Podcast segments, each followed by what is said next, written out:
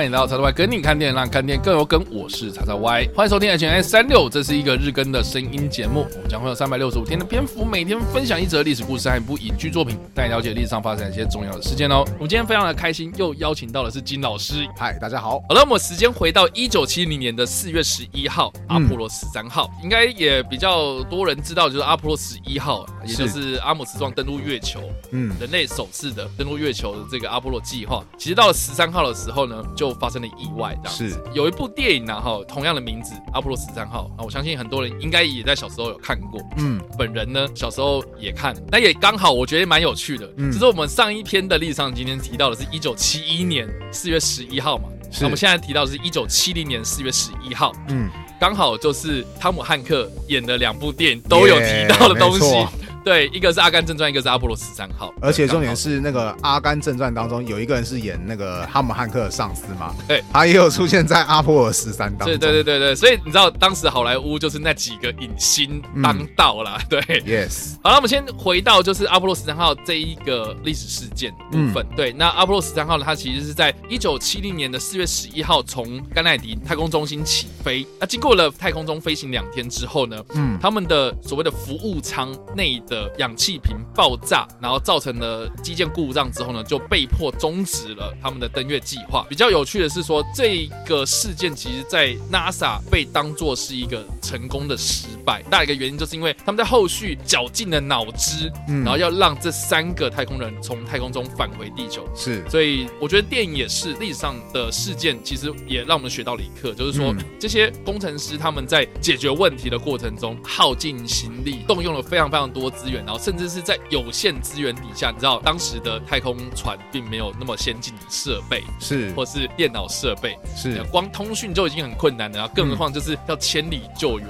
这样子。为什么叫成功的失败？很大的原因就是因为它可以吸取到很多很多的教训，然后来提供给后来这些太空任务在安全上的考量啦，哦，或是他们在未来在设计太空船上面的一个很重要的一个依据。我当初看这部电影是高中的时候，地球科学课的老师放给我们看的，哇，那地球。科学课对地球科学，然后然后我觉得哇，那时候我们全班看，就是一开始觉得还好，结果后来开始发生意外的时候，突然觉得哇，原来上太空有那么多的状况会发生。嗯、像我们一开始其实看影片的时候，有一个东西我们就不太明白，他比如说什么，我们要去摇氧气瓶啊，然后我们是学生嘛，就会集体懵逼，就是这样啊，干嘛要去摇氧气瓶？我们的老师就跟我们解释说，哦，因为上太空嘛，其实这个空间有限嘛，对不对？他们会把氧气变成像是水一样的东西，液体，就是就是压缩啦。对，然后让大家如果有学过物理的话，应该都知道说那个 PV 等于 nRT 嘛。好 对，哦、好强哦！就压压力变大，就会变成另外一种形态。对，所以就气体就会因为呃温度啦，或是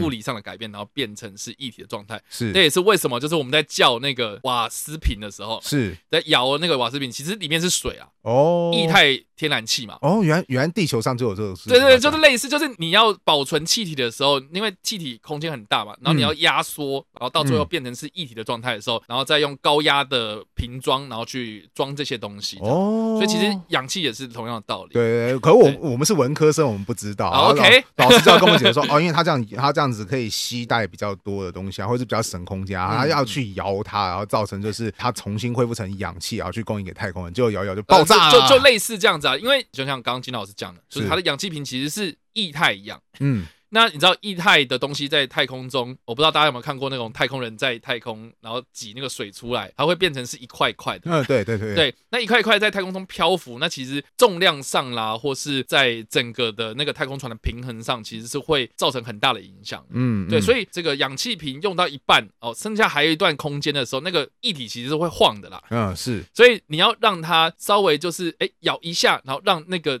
液态的气体在那个瓶子里面是有点均匀分布的状态，嗯嗯、而不是偏一边，然后好像让一边比较重，然后你就开始不稳。哦，对对对，所以为什么要三不五时去做这件事情？很大的原因是因为它要保持氧气瓶的作用。哦，了解，你这样解释我就更明白。对对对，文科文科生不要太气，没关系啊，就是用你们能够听得懂的口吻解释给你们听。好，然后接下来他又是那个什么？因为他不是爆炸吗？所以他就是出问题嘛，他没办法登陆月球嘛。那其实我们文科生的想法就是说啊，那你就赶快折返嘛，对不对？结果后来他们那个 NASA 就告地面公司告诉说啊，你们就绕过月球之后再回来，然后。其实我们那个时候就是想说啊，你干嘛不就直直接中间折回去？然后我们老师就只要再跳出来说，哦，因为地月球是有引力的，然后那个你只要轨道进入正确的话，你就可以利用那个有点像是引力的力量把你给甩回来，然后你这样耗的那个什么燃料就会比较少，比较能够节省说不必要燃料的消耗。我们说哦，原来是这个样子，然后就出现一个这样，当时让我们班上集体哗然的在阶段，因为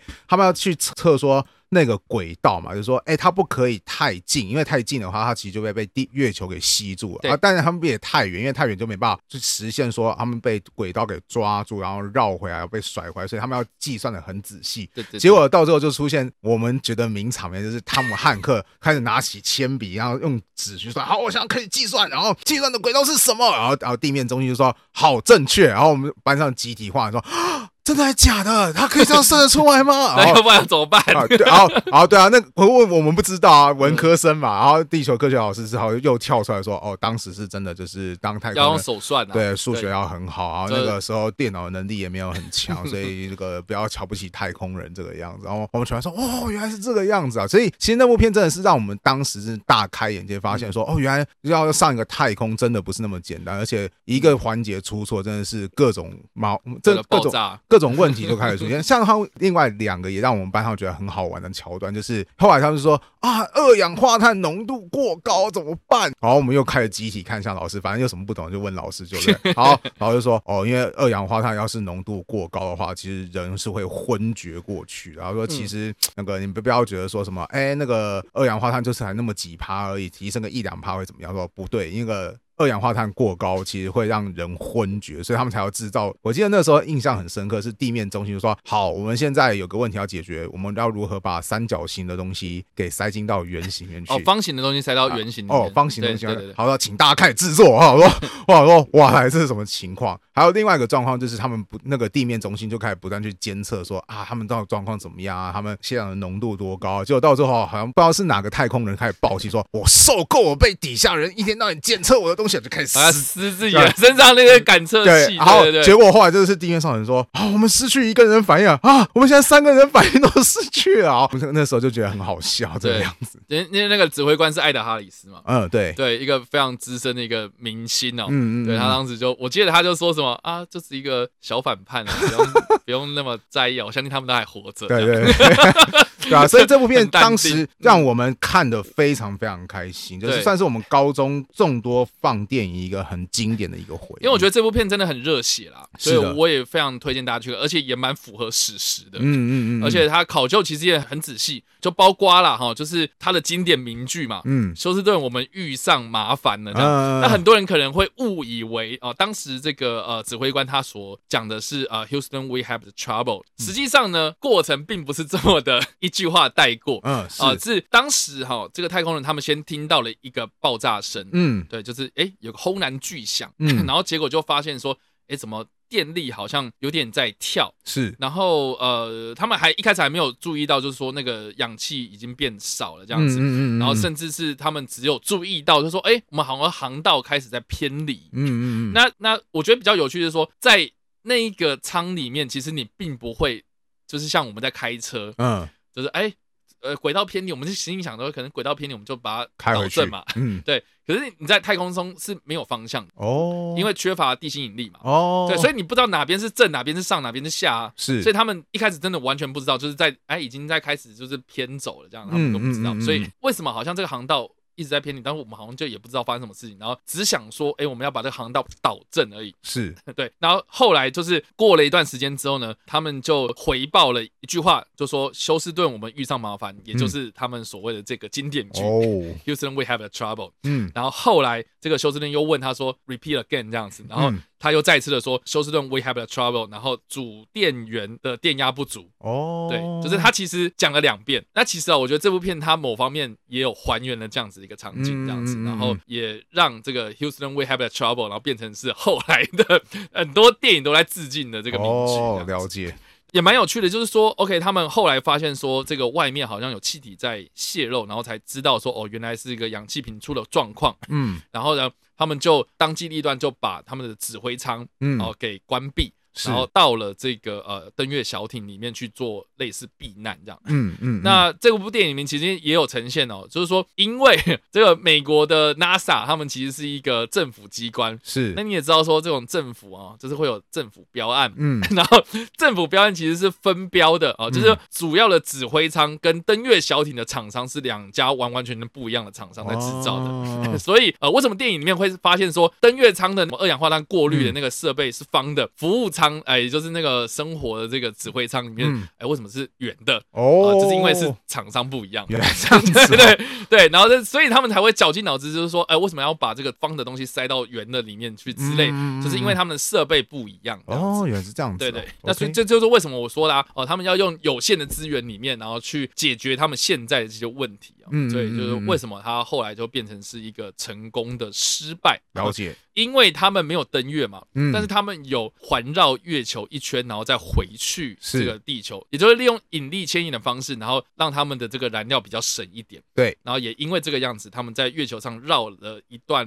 蛮长的一个时间，所以很多很多我们现在看到的月球表面的照片都是当时他们拍下来。哦，他们还有功夫拍照片啊？对，其实就是他们某方面也是有贡献的啦。哦，对，那有些人很好奇啊，诶，那个阿波罗十一号是登月嘛？当时的阿姆斯壮可能就啊。踩踩石头，嗯，放个那个镜子，嗯，然后就回来了。对，那有些人可能就会问说，那十三号的目的到底要干嘛？是啊、呃，我这边查到的资料是说，他们当时要登陆的这个地方哈，嗯，叫做佛拉毛罗环形山，也就是所谓的一个陨石坑。哦，对，那这个陨石坑其实是当时哦，这个科学家他们有在猜测说，月球的形成其实是有一种假说是，嗯，呃。有一个很大的陨石撞击到地球之后呢，那个血岩石的血，然后在地球的某一个引力的范围之内，然后慢慢慢慢形成，变成是月球的状态。怎么听起来很像《火影忍者》中的地爆天星？类似，一颗一颗就慢慢慢慢聚集起来。所以有人就猜想说，哎，那月球上的这个岩石应该会跟地球的岩石是类似的组成。嗯嗯。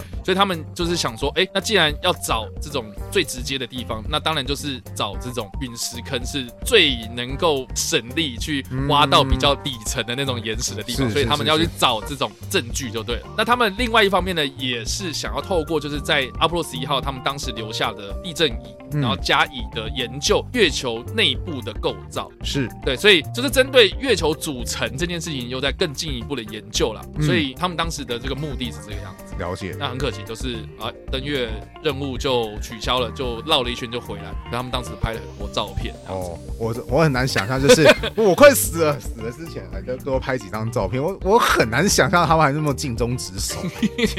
对啊，那当然了，就是他们这三个太空人很幸运的，就是返回了地球这样子。嗯嗯嗯、那就是为什么这个阿波罗十三号可以拍的这么惊心动魄、这么感人，那个很大的原因。了解了解。